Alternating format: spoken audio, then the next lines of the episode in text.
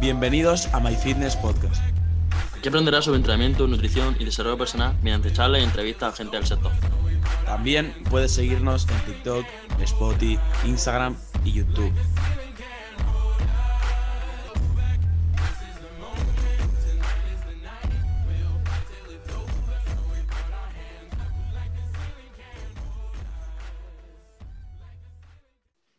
Bienvenidos a My Fitness Podcast, bienvenidos a un nuevo episodio, episodio 70. Ya llegamos a la recta final para el episodio 100, para llegar a los 100 episodios, ya hay ganitas. 30 eh, episodios ya solo quedan. en el día de hoy, en el episodio 70, traemos un invitado, traemos a Josemi, eh, un entrenador súper top, tanto entrenador como atleta, y que bueno, a Alberto y a mí nos hace mucha ilusión traerlo, ya que creo que podemos aprender todos muchísimo de él y vamos, que nos puede contar cositas súper interesantes. Así que, Josemi, si te parece, preséntate, tío, para aquellas personas que no te conozcan y vamos a darle caña.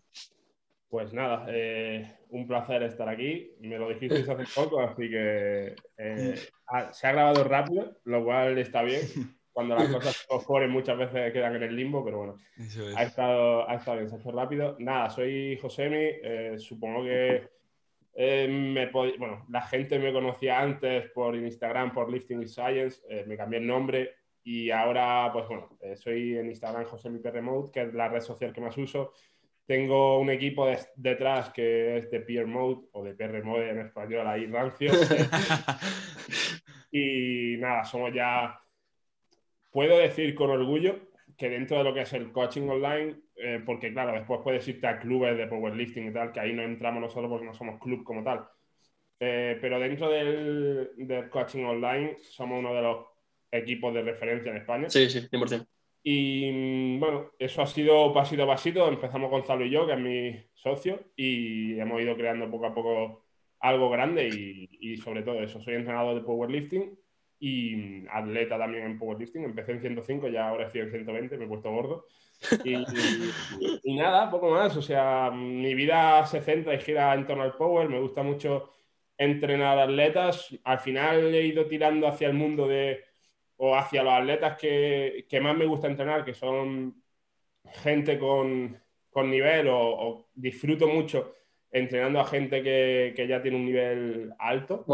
Y eso ha sido como un proceso. Empecé de entrenador personal entrenando a, a gente común del día a día y poco a poco he ido creciendo en ese sentido y ahora pues me dedico a esto, ¿no? Al, mundo del powerlifting.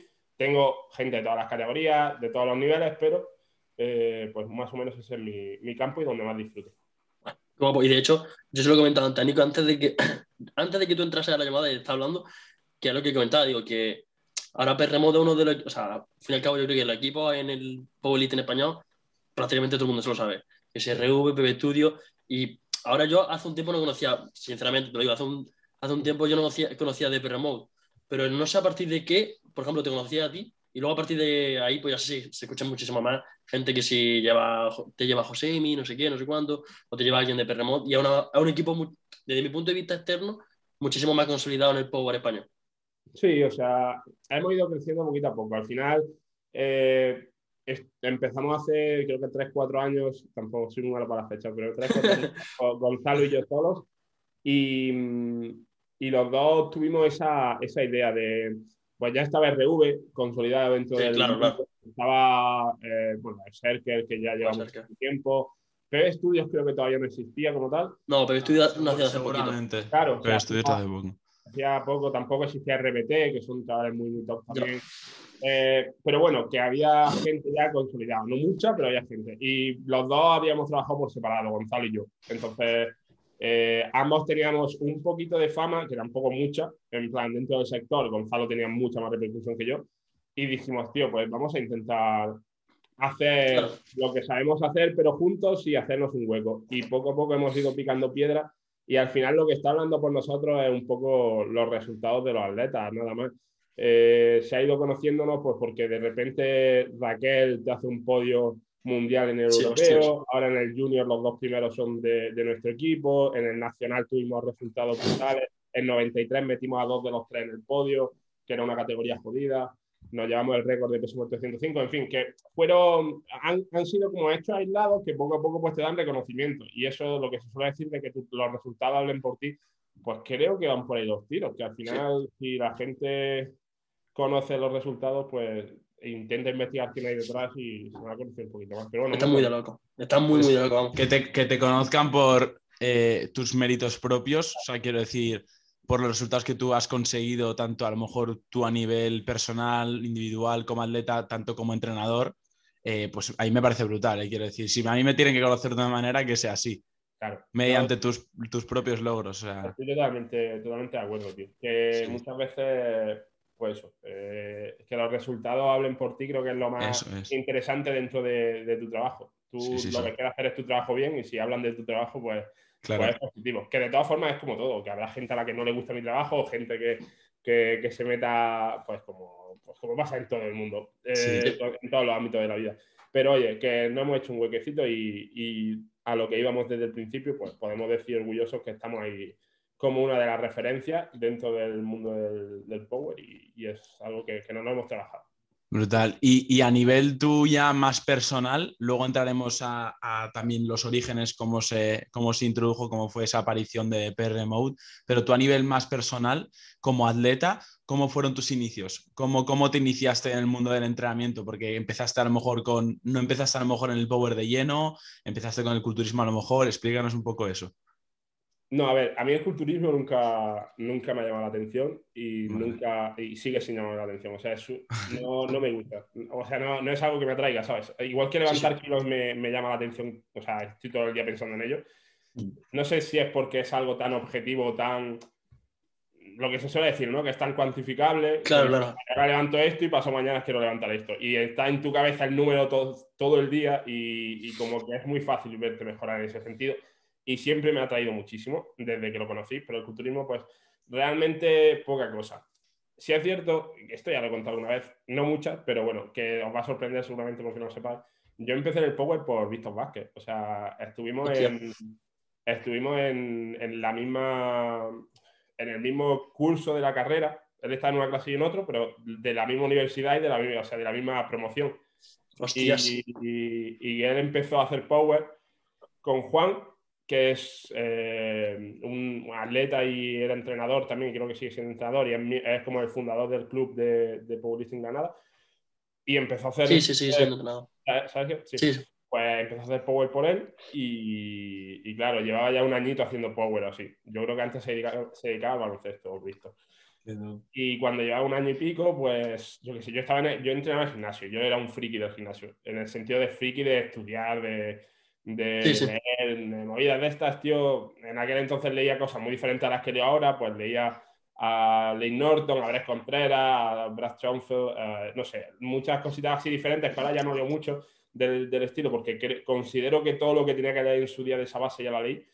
Pero bueno, que estaba todo el día ahí dándole caña y vi pues un poco el mundo del powerlifting y me acerqué a Víctor un día en, la, en el comedor de la universidad y le dije, eh, tío, ¿tú qué has hecho para meterte ahí? Explícame porque quiero meterme dentro del power. Y ya está, así surgió. O sea, él me, él me metió dentro del powerlifting y me, me explicó cómo, cómo era eso y en un añito o así, creo que la siguiente competición, que fue, me acuerdo perfectamente, 2015-2016, en Órgiva, en Granada, que era un Open, pues ahí me metí con 94 kilos de peso corporal y me puse a competir. Y ya entonces ha habido un parón en medio, un poco ahí así, así, porque me fui a vivir a Australia, pero eh, en general muy continuado. En- así que empezó así, vaya, no. ¿Y cómo, cómo que, no, o sea, te, fuiste, por- te fuiste a Australia por un Erasmus o algo o fue por...? Bueno, es que a ver, mi vida es un poco. eh, en- Llegó un punto en el que me saturó la carrera. Eh, bueno, me saturó el, el día a día, un poco de, de todo, ¿vale? Entonces eh, decidí irme a Australia, sobre todo porque había una cosa que siempre había pensado que tenía que hacer y que nunca había hecho, que es aprender inglés bien. O sea, yo o sea, sabía inglés, pero yo no sabía mantener una conversación fluida de inglés con alguien. Y consideraba que eso en, el- en un futuro me iba a abrir muchísimas puertas que al final tu vida va por otros derroteros o puede ir por eso que quieres, pero que el saber desenvolverte en un país extranjero siempre viene bien. Sí, claro. Y saber desenvolverte es hablar la lengua como tienes que hablarla. Y nada, tiré y dije, vamos a hacer un año en Australia. Me lo pagué yo todo, me lo costé y me fui a Australia con mil euros, que eso es una basura para estar en Australia, en un mes y pico la va a gastar y a buscarme la vida. Y ahí estuve un añito buscándome la vida en Australia. es como un capítulo muy aparte de mi vida. Y, aprendiste inglés y todo ahí bien. Y no, no, o sea, yo ya... El objetivo, o sea, el objetivo principal se cumplió. Yo sé hablar inglés. Y, ahí, hay, hay gimnasios guapos, ¿no? ¿En Australia? Sí, el problema es que es lo que te dije, que eso hay un poco de parón. Yo seguí entrenando, pero ah. no tan enfocado al power y tal, porque no tenía tiempo. Al final, cuando tú te vas a, a un país totalmente diferente, con una calidad de vida tan alta y sin dinero, te, te, toca, te toca buscarte la vida como buenamente puedas. Y yo pues trabajé ahí de lo que buenamente pude, eh, buscándome, haciendo currículum para echarlos en entrevistas de trabajo donde podías, eh, durmiendo en un hostal, en fin, que estuvo, estuvo guapo, fue una experiencia que a mí me hizo crecer que flipas, pero mm, dentro del mundo del Power pues sí fue un poco apartado. ¿Y luego, ¿Y luego lo retomaste cuando volviste a España? Luego ya volví a España, me puse en manos de RV, me, de hecho, me puse Eso no lo sabía.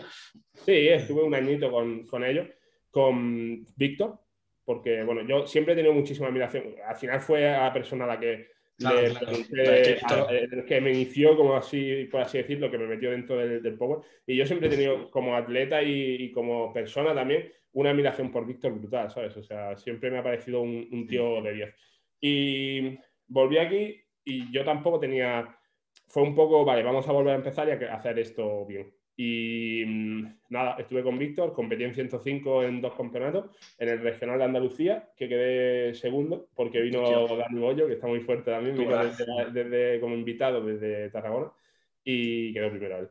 Y después en el de Tarragona, en el campeonato de Tarragona de España, que fue justo antes del COVID, de sí. antes del COVID, y ahí ya está. Salió peor la competición y ya está. A partir de ahí pues en todo el COVID y toda la movida, eh, nos creamos, antes de eso ya creamos de Permode, eh, un montón. Ya, ya, empezó como la burbuja a ir, para, a ir creciendo, empezó la bola ahí haciéndose grande dentro del equipo y, y, y una cosa que creo que nunca he preguntado, a, mira que traemos muchos entrenadores y mucha gente que ha cursado CAFID, pero, o sea, yo por ejemplo ahora mismo estoy cursando CAFID, pero eh, nunca, nunca creo que lo he preguntado, pero tú por ejemplo, ¿qué opinión tienes a rasgos generales, por ejemplo, de la carrera, porque yo, por ejemplo, estoy cursando y, a ver, no, como digo, estoy en primero. Y la gente que, por ejemplo, creo que se intenta meter en CAFID para salir siendo un buen entrenador, yo creo que es un error bastante gordo. O sea, al fin y al cabo te dan la base, pero no te dan los conocimientos necesarios para, para salir y decirle a José oye, José soy buen preparador, no sé quién, no sé cuánto. Pues no. A ver, no creo que es que es un debate complejo lo del CAF. Eh, te ha metido en, ya en un. No, o sea, porque. eh, con el tiempo, o sea, yo he tenido también 20 años, yo ahora mismo tengo 27 años, ¿vale? Eh, y con el tiempo mi opinión sobre el tema se, supongo que es como todo. Y con el tiempo se irá, irá cambiando más aún, irá madurando más aún. No tienes las mismas opiniones con 27 que tenías con 20 o con 18. Creo que con 18, 20, 21 tienes decisiones como o opiniones formadas mucho más impulsivas que ya con 27, con 28, 29, 31, 32, que las cosas las han madurado bien, tienes, tienes como, sabes ponerlo todo un poco sobre la mesa y tener opiniones más claras, más o menos sí, es, lo, que, lo que se busca, supongo, con la vida. Eh, pero bueno, eh, que mm, ahora la opinión que tengo difiere bastante de la que yo tuve en la carrera. Yo en la carrera el tiempo que estuve ahí, los años que pasé, eh, sí es cierto que he hecho un poco la vista atrás y digo, pues lo mismo tampoco necesitaba hacer 10 horas de deporte a la semana que, no, que, realmente ahora mismo pienso en, lo que he derivado y no me han servido casi para nada o para nada. Pero claro, en aquel entonces tampoco sabía por dónde iba a tirar yo en un futuro. Entonces, ¿y si hubiera terminado como profesor de volei? ¿Sabes? Entonces, sí hubiera, hubiera de volei.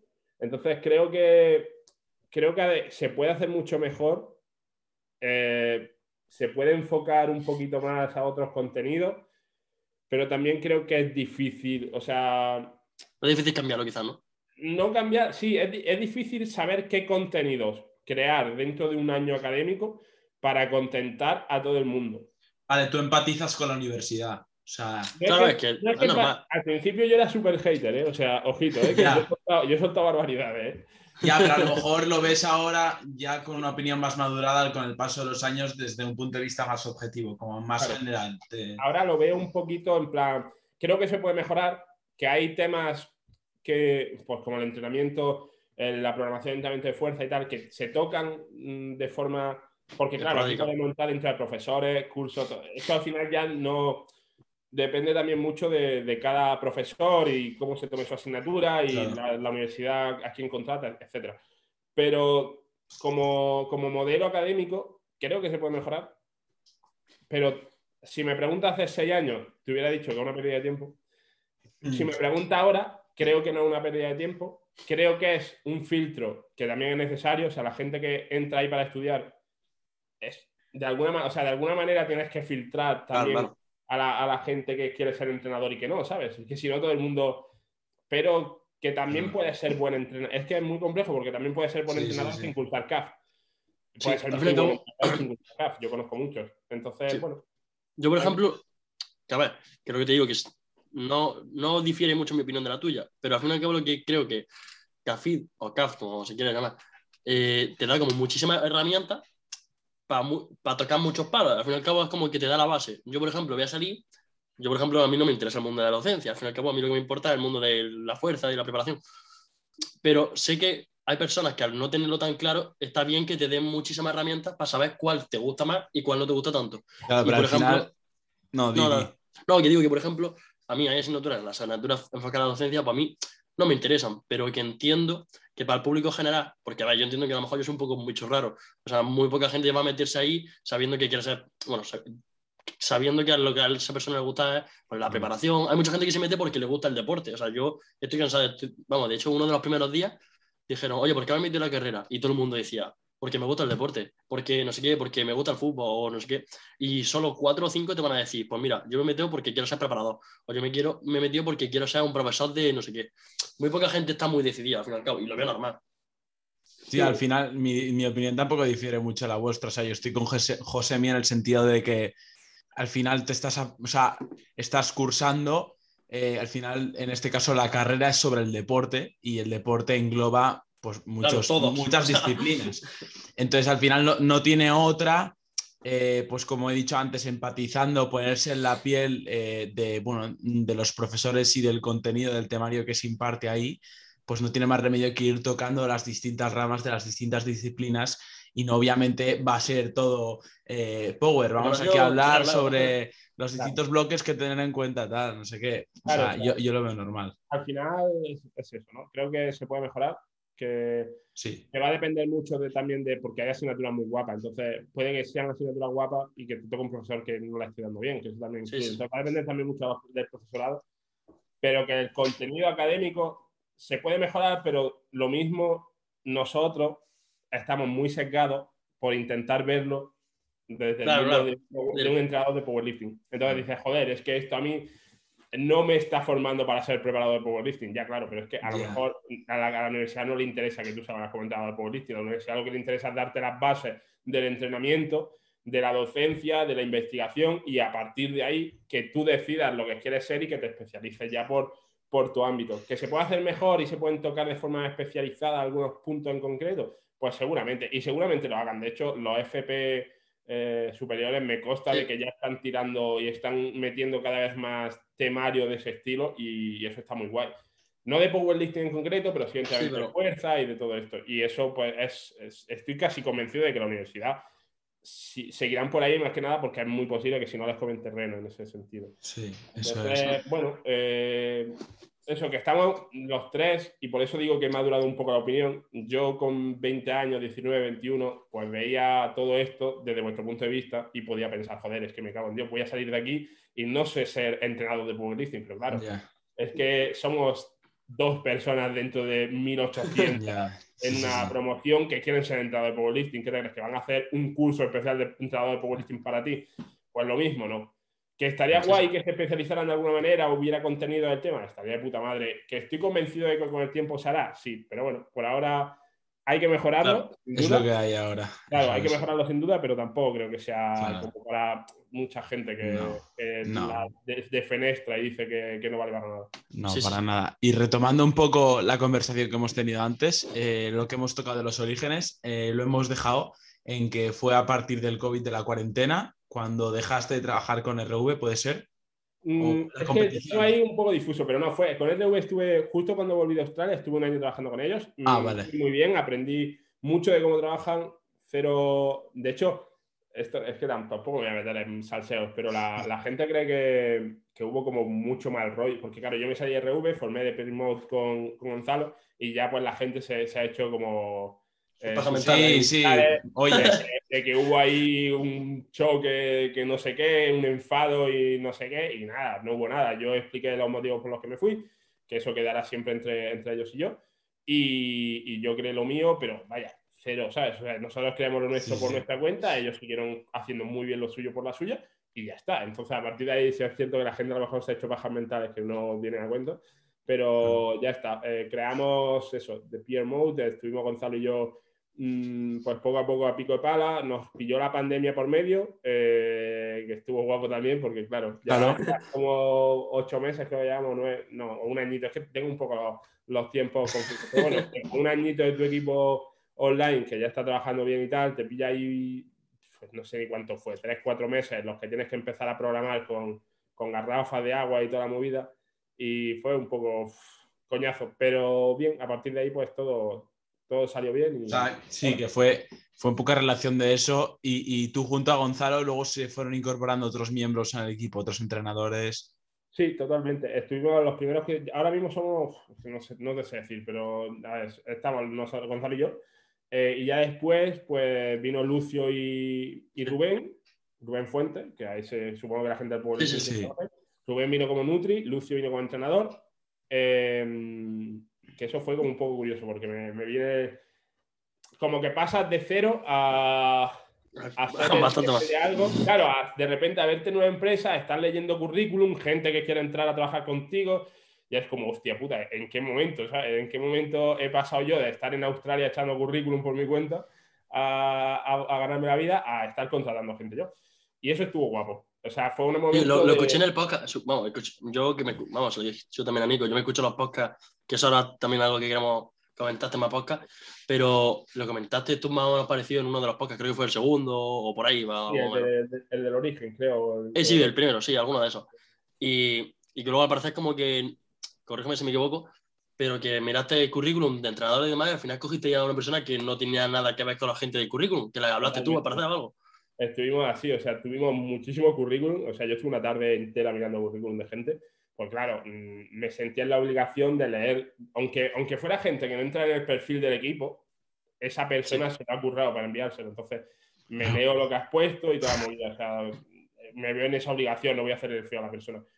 Pero no hubo nadie, o sea, hubo gente que tuvo interés, pero no sé. Sí, nadie que destacase. Al... Que... que dijera, es que al final éramos Gonzalo y yo, teníamos muy buena relación, sabíamos hacer las cosas muy bien entre los dos, nos organizábamos muy bien y ahora era meter una tercera persona con lo que ello involucra, porque nosotros no queríamos tener como un, sector, un sistema muy piramidal de Gonzalo y yo los primeros y después otros entrenadores, sino que queríamos que fuéramos como un todo. Entonces, el que entrara iba a entrar con nosotros a trabajar de tu Claro, es decisión importante. Era una decisión súper importante y van a ser el primero. Y nada, pues Lucio contactamos con él porque le vi la red social, eh, se le veía un, lo conocí en Granada porque vino un curso nuestro que hicimos y pues de puta madre, ¿sabes? O sea, el chaval es, el chaval, Lucio es ya es que llevo una con él, entonces ya es como un hermano, pero que es, un Y ya está, venimos a él y a Rubén de Nutri Metimos también a Carlos de Nutri, que era otro Nutri. Eh, ahí sí, ya, lo vi, Claro, y después ya, pues ya está. desde ahí hemos metido un bueno, metimos un sistema de fisioterapia que creo, a priori, y de esto estoy muy convencido, de que es el mejor sistema de fisioterapia online en el powerlifting que hay ahora mismo. De hecho, toda la gente, muchísima gente que se lesiona viene a nosotros fuera de, de Mode para que, para que, mucha gente diga, pero ¿cómo te van a, curar? No, eso, Yo justo vamos a decir lo mismo, Alberto. No sé lo que. No, sé que justo ahora me estaba metiendo, eh, porque el Lucio, me estaba metiendo, he cogido el móvil para el Instagram, el Lucio lleva a Marc Rivera, ¿no? ¿Puede ser? Efectivamente. Vale. Ah, vale, ya sé quién es Lucio. Hostia, tío. Claro, Me claro. estaba diciendo. Ya, yo también, yo también por eso. Y es que lo he revisado ahora y digo, yo como me, me llevo bien con a Marc. que es un tío de puta madre también. que Sí, está un poco sí, sí. jodido ahí con vaivenes, Sí, pero Marc sí. también Claro. lo lleva Adri, que es el fisio del equipo, y entre los dos están intentando que salga de la mala racha y, y están ahí, yo. Bueno, Marc es un grande. Bueno, Marc Sí, es, un, es un amor. Sí, Y, y, y nada, lo que te iba a comentar es que yo no era eso lo que te iba a comentar, eh, era que, o sea, yo, por ejemplo, porque nosotros que vivimos en, la burbuja de entrenamiento, power, fisio, no sé qué, no sé cuánto, a lo mejor a mí no me resulta raro que haya un sistema online de, de fisioterapia, de fisioterapia, pero Claro. yo creo que una persona normal, yo le digo a mi tía eh, que vaya a fisioterapia online y mi tía me va a decir, no, yo quiero que me den un masaje. O sea, ¿cómo, es que, cómo lo lleváis vosotros? ¿Cómo... Hace, hace, hace poco, eh, no sé si conocéis a- en 74 a Mauro. En la- Ah. Mauro pues es el que tiene el récord de banca de 74 Open, ¿vale? Tiene 160 y pico de banca. Lo llevo yo. Y es un chaval increíble. Y ¿Dó- es un tío muy, muy apañado y muy, muy, muy curioso, porque es una persona muy humilde.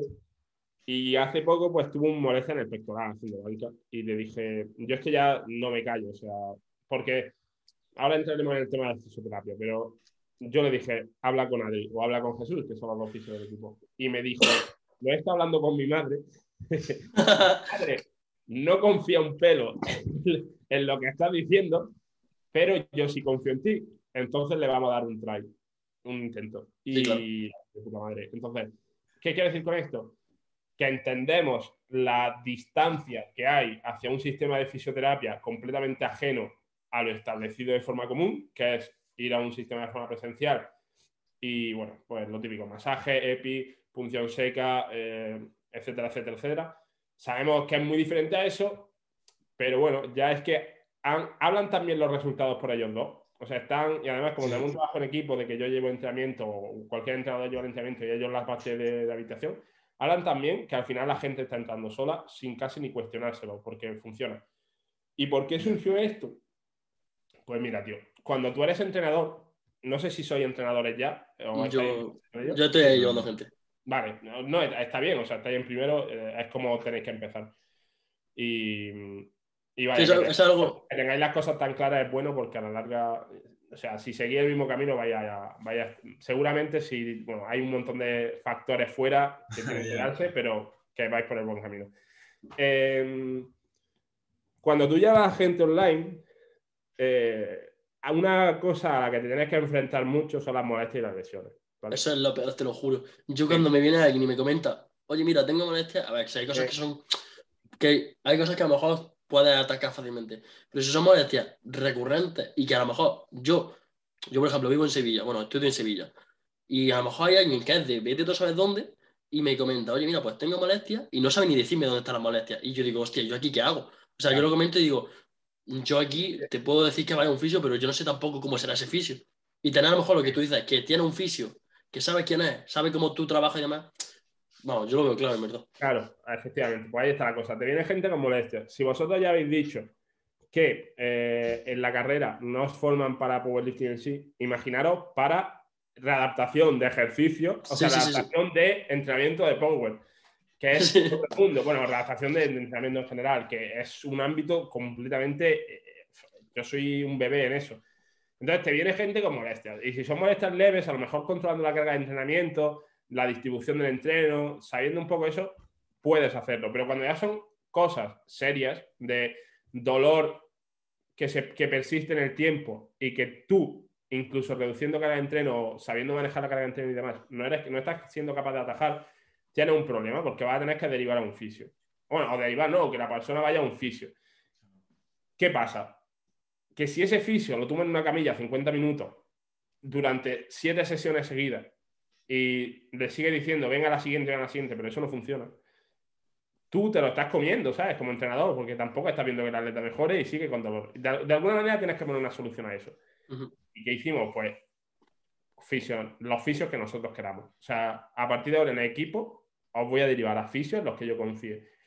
¿Y en qué forma de la fisioterapia yo confío? Pues la forma, la forma en la que a priori yo creo que hay que confiar, que es no fragilizando a la persona, entendiendo qué es el dolor y por qué se produce, todo esto explicándoselo a la persona desde el principio, y a partir de ahí, pues trabajando, de que esto ya los fisios se tienen que encargar de ello, eh, de forma en la que tú sigas entrenando y poco a poco el dolor vaya desapareciendo. Y eso es lo que buscamos. Y así trabajamos de forma online. No necesitamos camillas, no necesitamos nada en ese, de ese estilo, sino que lo que necesitamos es que la persona eh, trabaje en cierto rango de movimiento, le dé feedback al fisioterapeuta, eh, haga test de valoración de, dolor, sepa y sea consciente de lo que es el dolor, de cómo funciona para dentro de una sesión saber también regularse el mismo y a partir de ahí, pues el fisioterapia, el fisioterapeuta se está encargando de prescribirle los ejercicios que necesite, de mandarme a mí la información para que yo dentro del entrenamiento con carga pues sepa también ajustárselo y así pues funcionamos. es que... Al, final, yo algo que quería comentar es eso. Muchas veces lo que llega a limitar a las personas de, por ejemplo, un servicio online de fisioterapia es la propia creencia o la, pues decirlo así, como el factor psicológico, el factor mental de por el hecho de no haber visto nunca un servicio de fisioterapia, de fisioterapia online, pues no creer en ello, no pensar que puede llegar a ser una buena opción. Pero es que al final, si lo piensas, eh, pasa lo mismo con los entrenadores personales y los entrenadores online. Hace unos años no, pues a mucha gente seguramente, si quería contratar un servicio para mejorar su composición corporal, su fuerza, su salud, lo que sea, de grasa, eh, no, lo veían impensable, lo veían algo incapaz de llevar una persona que te lleve a la distancia, sino que tenía que ser alguien que esté contigo entrenando o que te esté pautando la dieta, eh, cosas de ese estilo. Entonces pasa lo mismo yo creo con la fisioterapia y es algo bastante interesante que de hecho lo considero lo mejor porque al final el cliente que tú tienes eh, ve sus necesidades, los objetivos que él tiene y, la manera de adentrarte a solucionar esos problemas que tiene. Entonces, yo creo que eh, tarde o temprano esto va a pasar igual que con el asesoramiento online.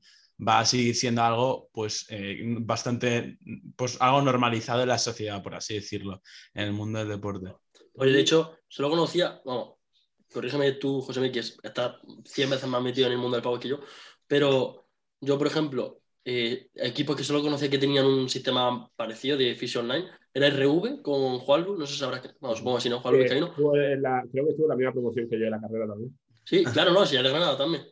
Él es de Granada, ¿no? Él es de Granada, ¿no? Creo que él es, yo soy de Granada, Víctor es de Granada y creo que él era o de Granada o de Málaga, ya no lo sé, pero bueno. No, era, de Málaga, era de Málaga, es verdad, perdona, sí. Pero yo sé que estudiaba allí, que estudié en la, estudié en la UGR.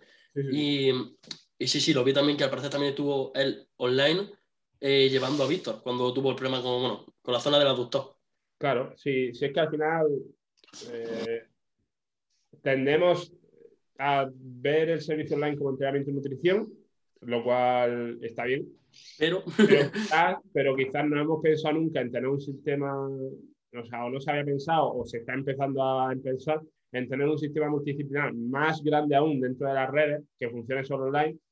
Y como ya el hecho es que no pensamos en ese sistema o en ese servicio por cómo vemos la fisioterapia. Porque claro, cómo vemos la nutrición, pues sí lo vemos factible, porque te manda la dieta y eso te lo puede mandar estando en persona o estando en el ordenador en su casa.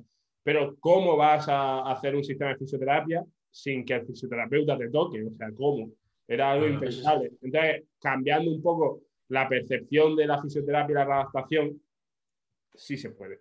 Y esa, lo que hay que cambiar es la concepción de lo que tiene que hacer un fisioterapeuta o un redactador, no el servicio en sí. Cuando ya cambias la percepción, cambias incluso, si vas de forma presencial, lo que buscas en un redactador. Si tú vas de forma presencial y vas tres sesiones seguidas, te tumbas en camilla sin hacer nada y no mejora la, cosa, porque seguramente no vaya a mejorar, eh, mm. tu percepción del, del, servicio también va a cambiar y eso es lo que hay que buscar. Una vez cambie esa percepción del servicio, se ve que también puede funcionar de forma online. Yo lo veo clave. Al fin y al cabo, tío, no sé, lo veo súper completo lo que tú comentas. Y, tío, y volviendo ya a lo de antes, que nos debíamos, por charla, por charla interesante, pero nos debíamos. Eh, eso está, eso está. Mira, yo los podcasts que hago no me preparo ninguno, pero, o sea, eh, el podcast lo hago a las 12 de la mañana, me despierto a 11 y cuarto, con la cara con legaña, mm, Nosotros nos presentamos y decimos de qué vamos a hablar lo que surja, ¿sabes? Del junior es que ni no, el, último del junior no sabíamos ni de lo que íbamos a hablar y empezó la cosa a surgir y al final una, una hora y pico de, podcast. Entonces eso es lo mejor porque son charlas que, que salen así de forma. Eh, eh, bueno tener ciertos puntos marcados, pero bueno, charlas que salen así de forma eh, dinámica está mejor todavía. Tal cual, o sea, es de la manera que nosotros le hemos estado, o sea, dirigiendo, por así decirlo, desde que empezamos la primera temporada, desde la segunda sobre todo. Sí, sobre todo de la segunda. Incidimos, estamos incidiendo más en que sean charlas naturales, que sí que es verdad que tenemos ciertas cosas pautadas, pues por la persona que viene, cosas que creemos que pueda aportar a la audiencia y nosotros mismos, que aprendemos siempre.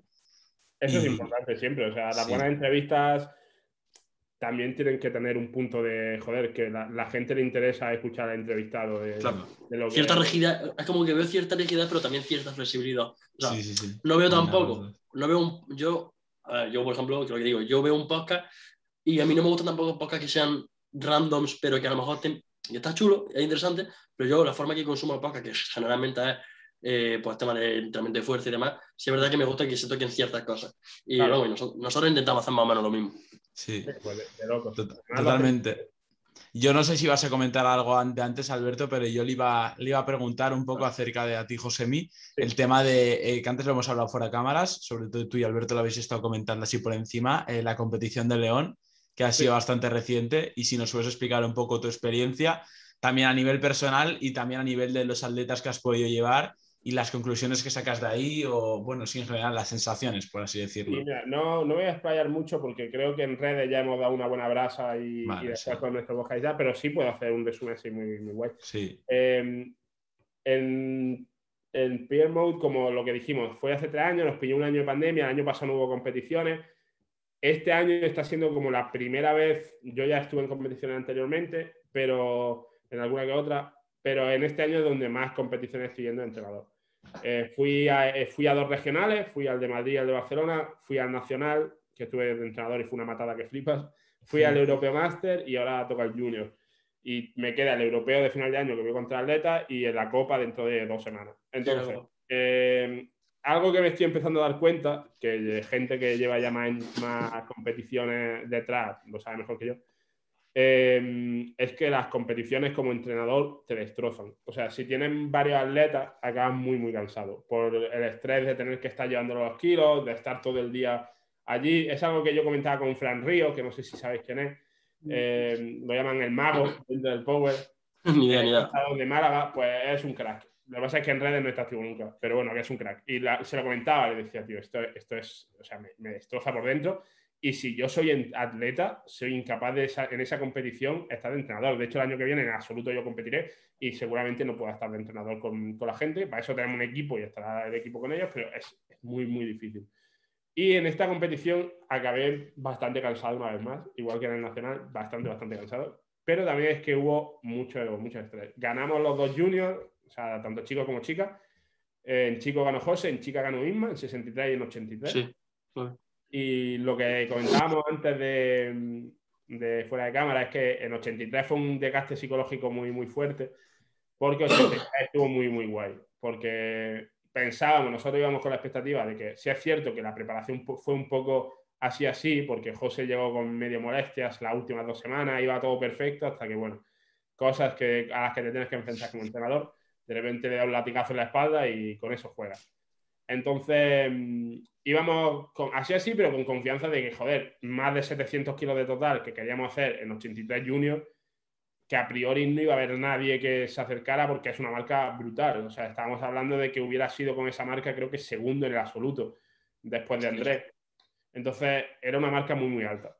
Pero llegó Pablo de RV y sí, una cosa muy, muy complicada. En plan, estuvo ahí jugando, en sentadilla le sacamos muchos kilos, 20 kilos o así, pero después en banca, tuvo una, de hecho tiene récord junior absoluto, pues estoy en una banca de locos.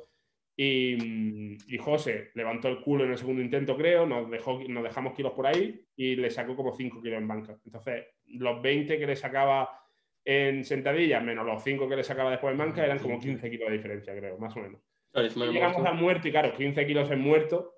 Además, José, veniendo tocado, que sabíamos lo que íbamos a hacer y parar ahí, que eran 2,70, no íbamos a hacer más, pues dependíamos de que Pablo no tirara 2,82 o 2,85 porque ganaba. Y claro, yo no tenía ni puta idea de lo que iba a hacer Pablo, porque tampoco sabía las marcas que, que venían. Y el último intento, que él cerró el campeonato, creo, no, no, lo cerró otro Pablo de Rubén con 300, que con un intento de récord junior, pero bueno, que está, no estaba dentro de la pelea.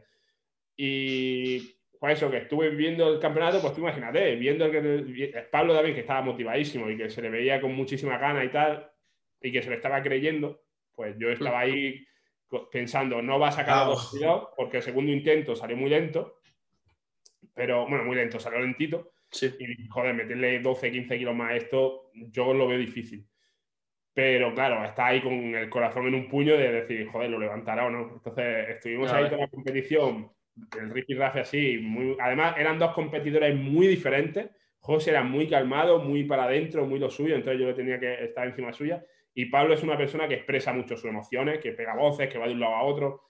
Entonces, esos dos, esas dos formas o esas dos formas de vivir la competición, también porque Pablo quería meterle presión a José, José era como el favorito a priori, pero Pablo ya estaba ahí también. Mm. Estuvo muy, muy guay. Y a mí como entrenador, pues también me supuso el estrés de una competición así, de saber manejar los tempos, de, de estar con José, de saber manejar a un atleta cuando no le sale bien las cosas, porque la banca no fue bien y era, íbamos a por el récord nosotros también. Entonces, bueno, que estuvo. Sí, que, de cara al espectador es una maravilla, pero bueno, luego cuando estás ahí metido. Por dentro, por dentro flipas, tío, o sea, muy, muy duro. Y ese mismo día fue Inma también, que ganó 63 y se llevó como nueve récord de España por ahí. Y también, pues bueno, que no fue muy estresante, pero bueno, que tienes que estar con ella y también con los atletas, en fin, que cae muy cansado, pero que la competición de de León estuvo muy guay. Sí, tú, vamos, yo como espectador me lo pasé de puta madre. Aunque sí. hubo algunos problemas con, eh, bueno, tema online y eso, pero bueno, eso es algo que dentro. Comenta, eh, comenta si quieres, Alberto. Ya otro, no, no, pero es verdad. Es algo que meterme en otro melón. ¿eh? no, no, puede ser que una competición vaya con esos problemas online, porque si ya de por sí es un deporte nicho, que tienes que, tienes que intentar que el espectador lo vea, si encima le pones traba al espectador online para verlo, pues te va a mandar a tomar por culo. O sea, si ya de por sí está poniendo para ver el, el online que, está bien que porque de su parte en cierto modo, porque a lo mejor compiten 25, pero tú quieres ver a una persona. Entonces tienes que estar ahí poniéndolo online para, para, ver a esa persona y estás con tu tiempo pues, gastándolo, por así decirlo. No, sí, sí. a ello, pero eso. Pero si encima tú puedes poner online regular, pues es algo que obviamente que hay que mejorar. Pero que vaya, que las competiciones yo las he vivido desde, dentro de este año y varios años anteriores y están mejorando mucho. ¿eh? O sea, están el nivel de la competición, eh, la organización y todo eso muy, muy bien, ¿eh? Se está Sí, poco Otra cosa que yo te quería, de hecho, se lo he dicho a, Nico, a mí me gusta mucho. Yo, desde que mm, yo siempre, bueno, hace unos años, si hace un año o así, empecé a llevar gente, pero en plan de típico colegueo y eso. Pero ahora, por ejemplo, me lo estoy tomando muchísimo más en serio. Y yo siempre se, lo dije porque a raíz de una cosa que él me dijo, eh, me gusta dentro que cada vez como no analizar a mis rivales, pero que me gusta analizar a la gente, a la gente top, o sea, analizar a por cómo, cómo programa Víctor, cómo programas tú, o cómo programa X, o porque son cosas que al fin y al cabo yo creo que tú como entrenador me entenderás. Cuanto más metodología conozcas, más vas a saber, o sea, más, más herramientas vas a saber. Como un entrenador, yo no lo veo como, no veo un entrenador como algo de yo solo sé hacer esto y te hago esto. Lo veo como que tienes muchísimas herramientas y tienes que saber cuándo utilizarlas. Y yo, por ejemplo, me gustaría saber, y te soy sincero, de todas las, de todas las tipos de metodologías que hay de, en España, la tuya es la que, de las que menos sé. O sea, por ejemplo, tema RV, bueno, tema RV me he chapado los libros, me he chapado todos los podcasts, me, estoy me, he comprado el nuevo libro, vamos, soy un friki. Me gusta bastante. Tema PB Studio también me veo muchas cosas porque al fin y al cabo comparten mucho en YouTube. Y, ahora que empecé con el podcast, ahora me estoy chapando el tuyo. Y me gustaría saber mucho cómo, en, qué se basa tu metodología. O sea, tú, ¿de dónde nace tu metodología? ¿Qué te influenció? ¿Y en qué crees que se diferencia, por ejemplo, de RV, PB Studio y demás? Pues a ver, eh, entiendo lo que dices y mm, totalmente de acuerdo. O sea, todo lo que sea investigar cómo entrena otra gente es, es la hostia y tener ese respeto a otra, otra metodología pues está, está bien. Em, ¿Cómo entreno yo? A ver. ¿Cómo, o sea, sí, o sea, por ejemplo, ¿de dónde nace o qué forma de entrenamiento? Tu, método, sí, digamos sí. Vale. Mira, yo cuando empecé a... Yo he leído mucho, tío. Mucho, pero mucho. O sea, he leído... me, he empapado cosas que digo, esto me ha servido un montón, pero después eh, me he empapado otras cosas que a día de hoy lo pienso y digo, joder. Dicen ni para qué, ¿no? Sí, ¿para qué coño me leí un puto libro de 100 páginas en inglés que no me ha servido para Pero bueno, he, leído mucho. Y mm, al final sí he visto un poco la corriente de periodización del entreno que había antes, que bueno, que antes no, sino de dónde nace la periodización, cómo ha ido evolucionando, cómo creo que está ahora, en qué momento está ahora, con todos los papers que salen, con todos los entrenadores o entrenadores que dan su punto de vista, y de ahí yo he ido sacando lo mío. ¿Qué es lo mío? Lo mío es muy cercano. No sé si conoce a, Mike Schurer, a RTS. sí, RTS, sí, Vale, pues. Pendiente también de chapámelo. Pues ellos, para mí es. Eh, mi entrenador de referencia es Mike. Es una persona de la que aprendo mucho y tiene una forma de ver el entrenamiento que me gusta una barbaridad. Porque mm, es, muy abierto a, los. o sea, es muy abierto a los estímulos que recibe, pero sabe analizar muy bien con datos lo que pasa. Y todo eso lo junta y siempre crea teorías o ideas que me gustan mucho. Y hace no mucho, eh, hará dos años creo ya o tres, creó, o creó o vio que, que, es algo que a mí también me pasaba. Y claro, cuando vi que él comentaba el mismo problema que a mí me pasaba, dije, hostia, o sea, vale, estamos en la misma onda. Que es que si tú empiezas a periodizar de forma básica, o de forma clásica, ¿vale? Vamos a poner la típica priorización en la que de forma lineal las repeticiones van bajando y de, la carga va subiendo, ¿vale? Mm. Em, ya esto lo puedes dividir por bloques o puedes hacer una priorización lineal clásica sin bloques o puedes eh, ondular, lo que quieras, pero que al final el sistema es volumen va bajando, carga va subiendo, por lo que repeticiones van bajando, carga va subiendo. A partir de ahí puedes hacer mil cosas y se pueden jugar con mil cosas y no está mal hacerlo, pero sí es cierto que siguiendo esa forma de entrenamiento, no, o sea, había atletas a los que le iba de puta madre y había atletas a los que siguiendo ese mismo esquema, cambiando muchas variantes, cambiando muchas variables del ejercicio, cambiando muchos esquemas de repeticiones, etcétera, pero siguiendo ese mismo esquema de sube y luego baja, a uno le iba bien y a otro no le iba bien. Porque cada individuo respondía de una manera diferente. ¿Qué pasa con esto? Que uno llegaba a la competición de puta madre y otro llegaba a la competición dando un puto asco. Y por mm. competición entiende competición de un meet o una toma de marca o lo que sea. Claro, y tú como entrenador te preguntas, tío, ¿por qué pasa esto? O sea, ¿por, qué a Sere le está funcionando de puta madre esto? Y después tengo a, yo que sé, a Adri, que de repente esto no le funciona, tío. ¿Por qué? ¿Qué o sea, ¿qué tengo que hacer? Si, hay, si solo me fijo en esto y solo tengo esta forma de entrenar, ¿qué cambio ahora?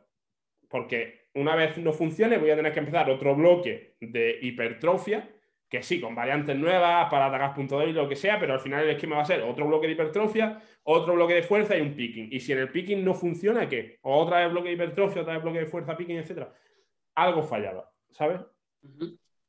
¿Qué hizo Mike? Y es algo que ahora estoy haciendo yo y que gente como RBT, Responsive Based Training, también se han fijado en eso para hacerlo. Él dijo, vamos a individualizar esto de forma que ese esquema de una cosa, otra cosa y el picking lo quitamos de en medio y lo que hacemos es, vamos a crear un bloque que le funcione al atleta, vamos a crear todas las variables del entreno para que en ese bloque en concreto al atleta le funcione. Vamos, la duración del bloque, el número de exposiciones a un ejercicio, las variantes del ejercicio, el estrés del ejercicio, todo. Vamos a crear ese bloque fuera todo lo demás, o sea, fuera lo de bloque hipertrofia, fuerza picking, la progresión, todo, un bloque. Seis semanas para la atleta y le funciona. Ha mejorado su RM, su RM estimado o su, R, o su 6 RM o su 1 RM, lo que sea, le funciona. Vale, tenemos esa información. Eso está ahí, funciona. Ahora, vamos a sacar lo que nos interesa de ese bloque y vamos a hacer otro bloque cambiando. Claro, o sea, diferentes estímulos. Por ejemplo, aquí hemos hecho una low bar squat a 5 repeticiones RP7.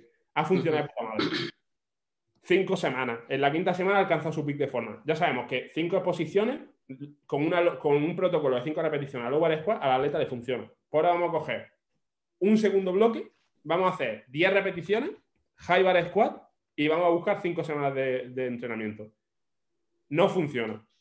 o o sea, en la quinta semana como, hay un estancamiento continuo. Ya sabemos que Jaibar a 10 repeticiones no le funciona tanto. Entonces, vamos a hacer una cosa. Vamos a probar 5 repeticiones o 6 repeticiones de nuevo, pero ahora con safety bar. ¿Vale? Y le funciona. En la quinta semana un pico de forma de la hostia.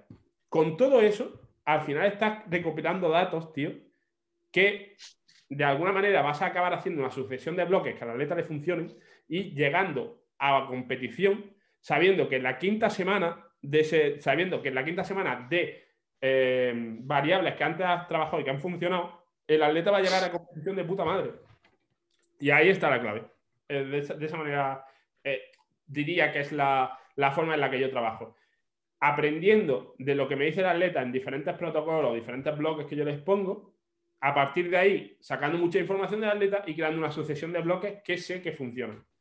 Y ya, pues. Es un, protocolo, una manera de programar, digásemos a lo mejor muy individualizada, muy como contextualizada o eh, enfocada a, los problemas, a solventar los problemas que puede llegar a tener, bueno, identificar las virtudes y aquello en lo más rezagado que, que va al atleta, ¿no? Por así y claro, y al final es, es, tan amplio y tan individual que yo no estoy diciendo que a lo mejor un sistema de bloque de hipertrofia, fuerza base, fuerza picking, mm. etcétera, no funcione. De hecho, habrá atletas a los que esa sucesión de bloques le funcione y trabajemos de esa forma. Pero sabiendo que a ellos les funciona eso. Pero si hay otro atleta que no le funciona, pues ya tengo que hacer yo mis cábalas y montarme otros bloques y otras movidas y desechar todo eso para hacer de otra manera y, los bloques de salud. Y entonces, o sea, vale.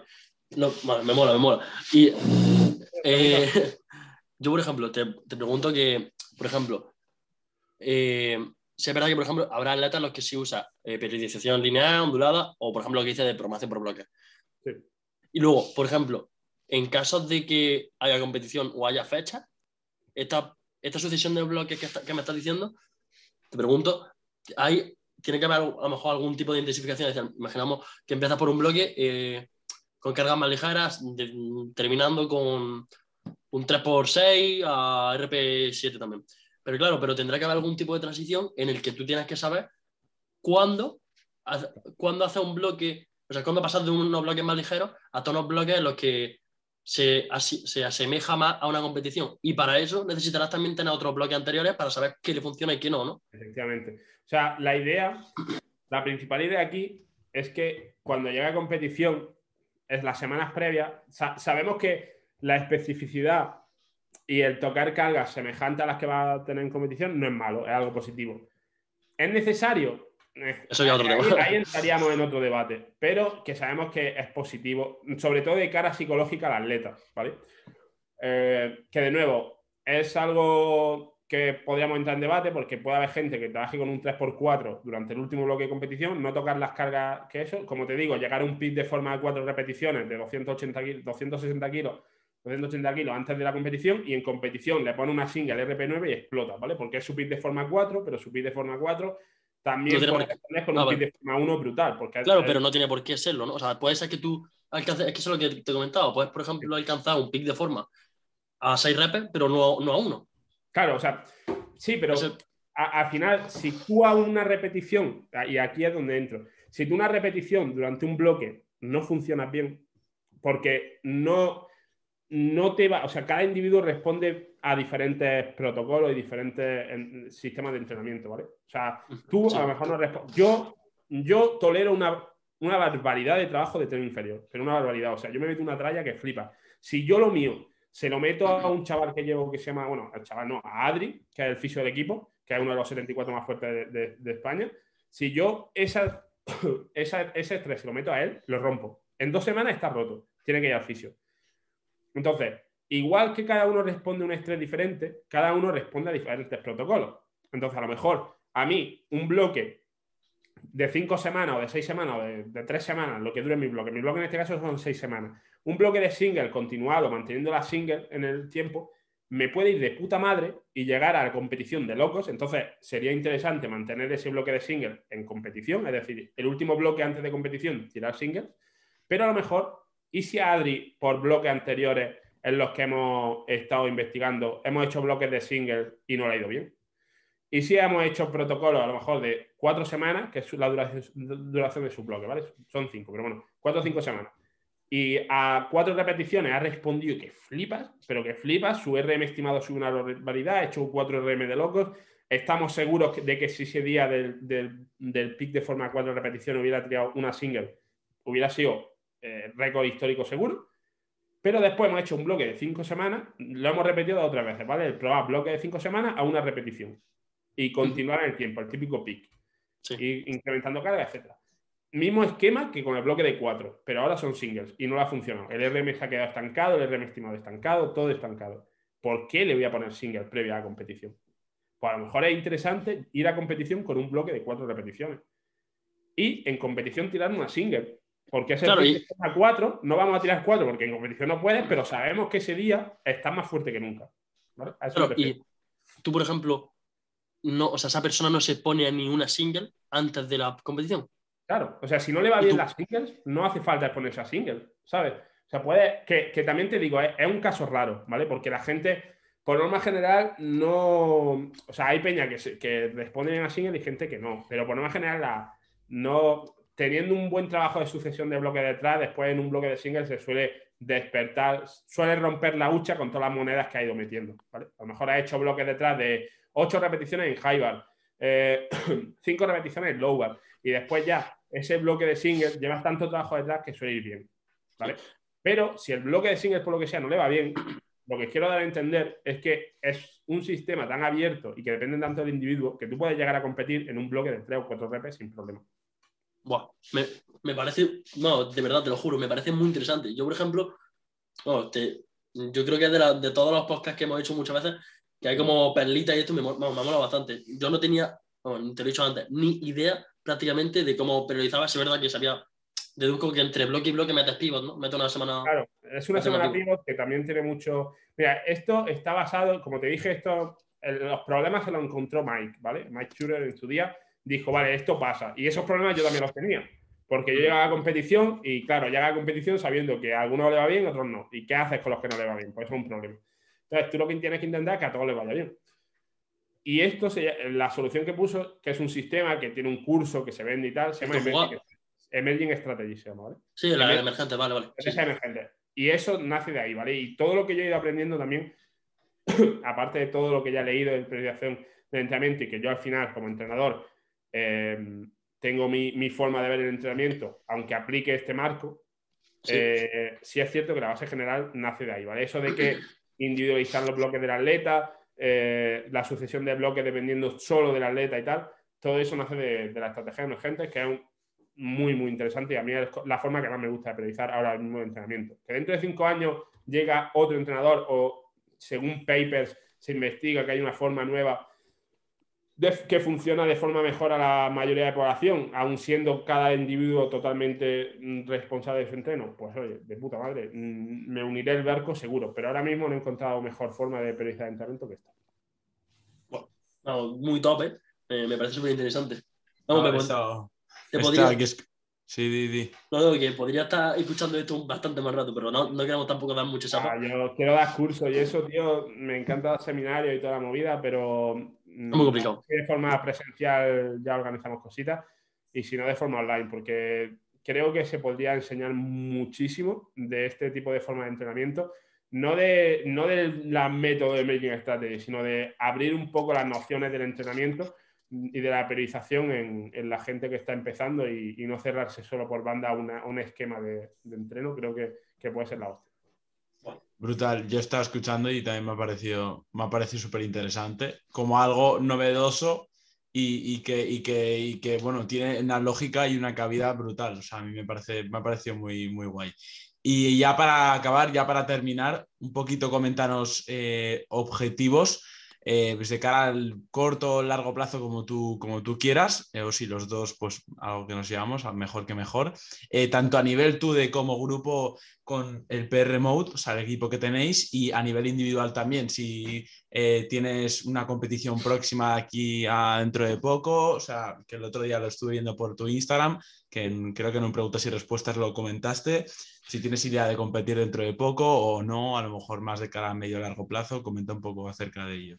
Pues lo comenté por Instagram porque la gente es muy pesada, tío. Ya me han preguntado como, cada pregunta y respuesta tengo una o dos preguntas de la misma historia de la competición y dije, mira, lo voy a dejar por aquí a ver si hace la gente para de preguntar. Em, la idea que tengo es, o sea, yo voy a competir, ahora mismo quiero competir en el absoluto de 2022, en este no pude por problemas familiares. Em, pero bueno, me he estado formando ahora ya para el 2022. Tengo que hacer una toma de marcas previa, por lo que donde son 700 total, que eso lo saco con una última aproximación. Entonces, no, no es algo que me cueste mucho, pero tengo que desplazarme, hacerlo. Y hay, en Andalucía ahora hay una competición, pero claro, es que pilla la misma semana que yo estoy en Suecia en el europeo. O sea, yo vengo de Suecia el jueves y sería competir el sábado. ¿Qué, en Andújar? ¿Qué? Eh, eh, claro, claro. Yo, iré no a, no a competir sino a verlo. Claro, pues a lo mejor si me da el bienazo, como es solo es una marca que a priori debería tener muy fácil, pues a lo mejor voy, la saco y me olvido ya. Pero es que llego como dos días antes de Suecia, del aeropuerto, no voy a poder entrenar la semana entera, etcétera.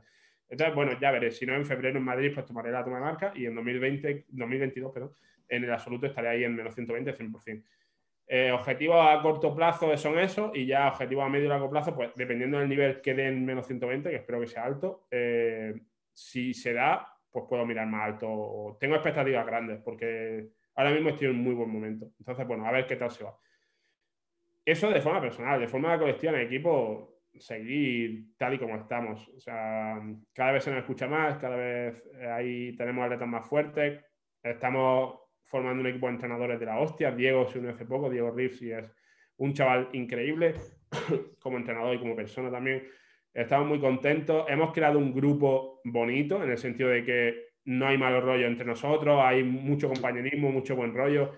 Eh, eso hace también que salgan las cosas de forma mejor, tema podcast, tema todo todo eso. Claro, sale como las reuniones son tan amigables y tan de cachondeo, pues todo sale un poco eh, de forma bonita eh, o de forma más fácil, eh, sin malos rollos, y mm, seguir creciendo como hasta ahora y, seguir centrándonos en el coaching y perpetuar un... Si es cierto, mira, fíjate, si tuviera que dar un punto objetivo de como entrenador que quisiera mejorar o que quisiera tener, sería lo que he dicho antes, em, dar más seminarios de forma online o presencial y que la gente me escuchara más en ese sentido, porque muchas veces creo que puedo exprimirlo mucho más si no lo hago, pues por lo que he dicho antes, porque el coaching te, te absorbe un poco la vida y tienes, no tienes tiempo para todo y, bueno, pues eso. Pero creo que, que podría dar, ahora mismo lo hago en las preguntas y respuestas de Instagram, que a la gente le gusta mucho porque lo elaboro mucho, etcétera, pero no dejan de ser cinco pantallazos en el móvil ahí. Y creo que hacer curso de esa movida, eh, a mí me gusta mucho hablar, eh, de hecho, en el podcast me lo, han recriminado, mucho, que hablo mucho. Eh, pero eso, que, podría sacarle mucho más partido y es algo que, me gustaría. Eso como objetivo principal ahí, de, forma profesional. Me parece brutal. Me parece brutal y si no tienes nada más a comentar, Alberto. Yo quiero preguntar una cosa. Una cosa. ¿Cuál es tu básico favorito? Ah, muy bueno. Tu básico, tu básico favorito. Eh, la sentadilla, tío. Sentadilla.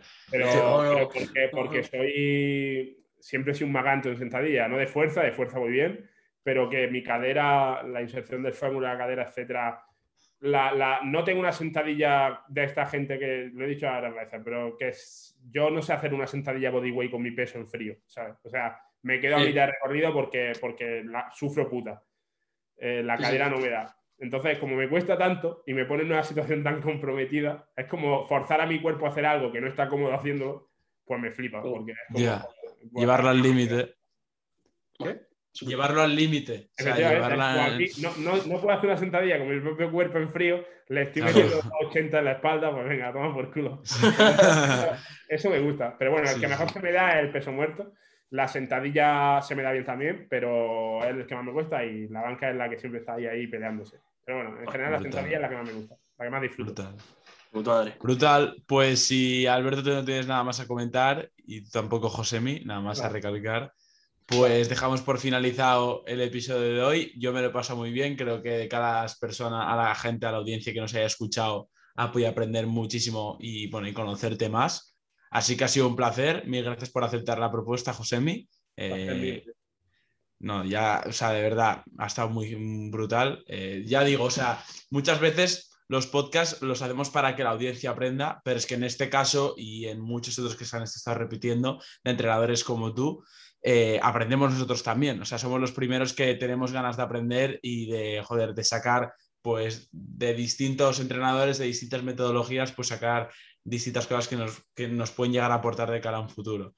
Entonces, mil gracias, Josemi. Y bueno, espero que de, de cara a la audiencia, como digo, os haya gustado. Nos vemos en la próxima. Un saludo. Chao, chao. Luego.